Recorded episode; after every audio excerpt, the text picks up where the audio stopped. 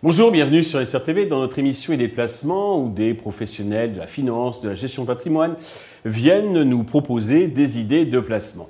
Aujourd'hui, on va investir dans les châteaux avec Pierre-Emmanuel Châtefaux, le cofondateur de Prosper, qui va nous expliquer comment. Pierre-Emmanuel, bonjour. Bonjour. Eh bien, commençons dans le vif du sujet. Quel intérêt a-t-on à investir dans un château? Eh bien, déjà, je vais vous dire, c'est un intérêt passion. Je pense que les châteaux, ça fait rêver tout le monde. On sait qu'il y a en France euh, à peu près 45 000 châteaux. Il y a plus de châteaux en France que de villages. Donc, en fait, euh, les châteaux, ça parle à tout le monde. Euh, c'est un formidable lieu d'enracinement. On voit que c'est des endroits où on peut aller, comme il y en a partout en France, très facilement. Des grands lieux où on peut recevoir. Et donc, l'intérêt d'investir dans un château, c'est d'avoir une résidence secondaire d'exception. Et en plus de ça, qui a, qui déjà subi les affres du temps et donc voilà, qui, peut en, plus voilà, durer pendant de nombreuses années. Pendant encore de, de voir de siècle. Exactement. Sous. Euh, alors, bon, ça coûte cher, on va, on va voir combien. Euh, comment on peut déjà rentabiliser? Quel rendement on peut en attendre? Alors, effectivement, déjà dans les châteaux, il faut effectivement, il y a différentes classes de châteaux. On connaît les châteaux qui ont subi, en fait, voilà, qui ont vécu différentes époques. Il y a les châteaux Qatar dans le sud de la France, comme on peut aussi avoir des très beaux châteaux très domestiques dans le, dans le nord de la France. Mhm. Et donc, il faut arriver effectivement à, bien sélectionner son château. Ce qui est intéressant dans le château, c'est que c'est un bel écrin, c'est un bel écrin euh, commercial, presque entre guillemets, où on imagine très bien pouvoir accueillir des événements, euh, des mariages, des réceptions, comme euh, effectivement aussi utiliser cet écrin pour des shootings ou pour des tournages. Mhm. Et donc, on a, déjà pu, on a déjà pu travailler et on constate que de nombreux châtelains utilisent leur château comme de belles plateformes, partenaires en fait de différentes marques avec différents produits pour le rentabiliser. Et puis, ben, il y a le très classique, il y a la très classique chambre d'hôte, euh, voilà, où vous pouvez du coup accueillir des particuliers chez vous. Et certains châteaux, en fait, on se rend compte qu'il y a même euh, un déficit en fait de lieux d'exception bien entretenus. Et donc, un château qui est bien placé, qui est euh, bien marketé, on va dire, qui est sur mmh. les bonnes plateformes, arrive à capter plusieurs centaines de milliers d'euros de chiffre d'affaires, puisque ce déficit de lieux permet ben, d'accueillir parfois plus de 60 mariages par an sur un même endroit. Donc, ça peut être un très bon investissement. Ça, c'est pour les événements privés, mais il y a aussi peut-être les visites qui constituent un apport, parce que je crois que si vous voulez être monument historique, il faut ouvrir le château 40 jours par an. Exactement, vous avez tout à fait raison. Il y a effectivement cette contrainte quand vous êtes inscrit ou classé monument historique, euh, il faut pouvoir en fait ben, euh, en faire bénéficier le plus grand nombre. Et donc, l'État impose, euh, euh, en contrepartie en fait, de l'avantage fiscal que vous avez, et je pense qu'on reviendra dessus un, mhm. petit peu, un petit peu plus tard, vous avez la contrainte de l'ouvrir au moins 40 jours par an. Visite gratuite ou payante, je peux les faire payer. Hein. Tout à fait. Il faut que je donne accès au château, après, si effectivement. Ça reste le patrimoine national, donc en mhm. fait, il faut chacun, comme je dis. D'accord, plus tu accéder, même s'il y a contre-monnaie trébuchante. Alors justement, pour booster donc le, le rendement, enfin, ça fait même, je pense, une bonne partie du rendement il y a un avantage fiscal. Lequel? Alors, ça, ça concerne, et je vais parler ici des châteaux qui sont classés ou inscrits monuments historiques. Prosper Mérimée, au 19e, euh, en fait, fait le tour et l'inventaire des monuments historiques en France.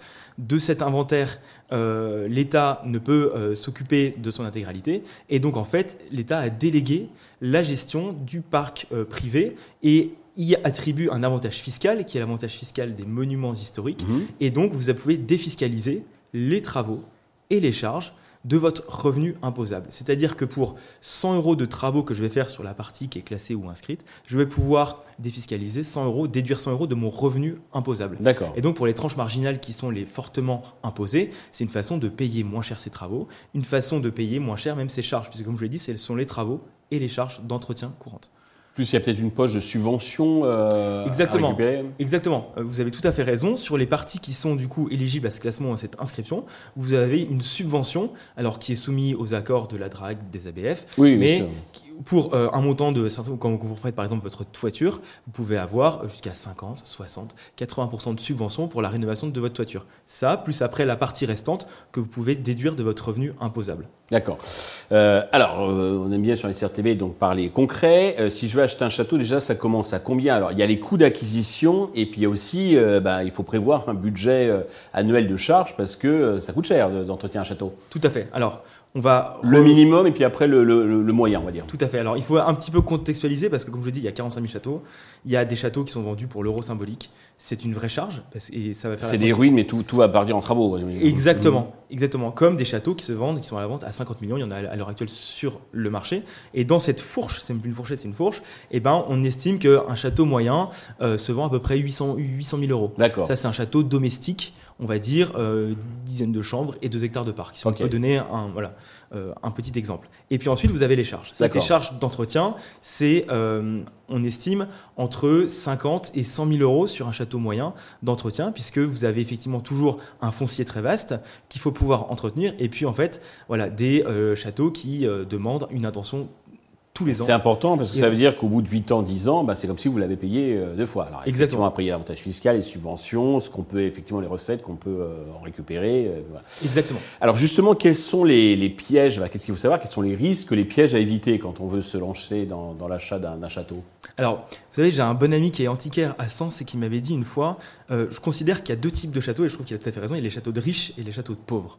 Les châteaux de riches, c'est des châteaux, quand vous allez faire certains travaux, ça ne va pas valoriser votre bien.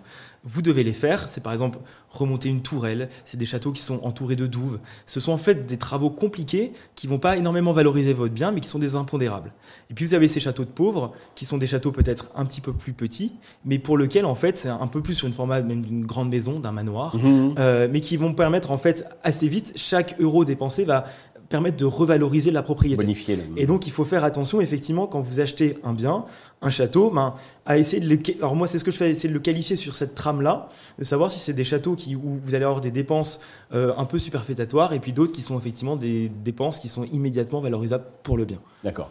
Alors on comprend que c'est pas comme d'acheter un appartement, une maison de, campagne. Il vaut mieux peut-être s'entourer de professionnels. Alors vous, vous avez créé Prosper. Eh ben, vous allez nous présenter un peu Prosper et nous dire quels sont les avantages à passer par, euh, par vous. Tout à fait. En fait, Prosper, on est parti du constat que euh, le modèle économique des châteaux était assez compliqué. Soit vous déménagez sur place et vous en faites votre business, comme on, l'a dit, vous faites des mariages ou des chambres d'hôtes, soit ben, vous êtes très riche et vous avez les moyens de le financer. Et donc nous, en fait, avec Prosper, on a levé les deux freins principaux quand on achète un château. Le premier, c'est un frein qui est opérationnel, il faut savoir faire. Et donc nous, nous sommes une équipe euh, de professionnels qui rénovons, qui gérons et qui entretenons les propriétés que vous achetez par notre biais. Et puis, il y a aussi un frein financier, ça coûte cher à l'achat et comme on l'a dit, surtout en entretien. Et donc nous, on vend des châteaux pour cela exclusivement classés ou inscrits monuments historiques. Et donc vous êtes éligible en achetant nos châteaux au dispositif fiscal des monuments historiques. Et puis on, on vend des châteaux en part de temps. C'est-à-dire qu'en fait, quand vous achetez un château, vous avez tout le château, 100% du château, mais qu'un moment dans l'année. Et donc une part de château, par exemple, on, donc on a, maximisé, on, a mis un seuil maximum à six familles qui se partagent le château. Une part vous donne accès à deux mois par an, euh, deux mois dans l'année, et ce qui permet aussi de diviser par six les charges d'entretien et le coût d'acquisition. C'est peut-être pas mal ça pour pas supporter euh, toute l'année donc les poids du, château. C'est une espèce de copropriété, multipropriété. Donc, euh, Exactement, et qui découle en fait du constat assez simple qu'une présidence secondaire, on y a en moyenne entre 40 et 45 jours par an. Et donc le temps où vous n'y êtes pas, ben, à la rigueur, faites supporter les charges par d'autres, partagez ces charges, et euh, vous, vous pourrez du coup bénéficier d'une très belle propriété qui se valorise entre 1 et 2 millions par exemple, ce que vous n'auriez pas, pas pu acheter seul le bénéfice d'être châtelain euh, donc à bon compte et sans supporter tous les, inconvénients. Exactement. Pierre-Emmanuel, merci d'être venu euh, nous, bah, nous, donner envie donc d'investir dans les châteaux euh, directement ou en, en, multi-propriété. Puis maintenant, on sait bah, par, où, par, où, passer pour, pour cela. Merci à tous de nous avoir suivis. Je vous donne rendez-vous très vite sur Investisseur TV avec de nouvelles idées de placement.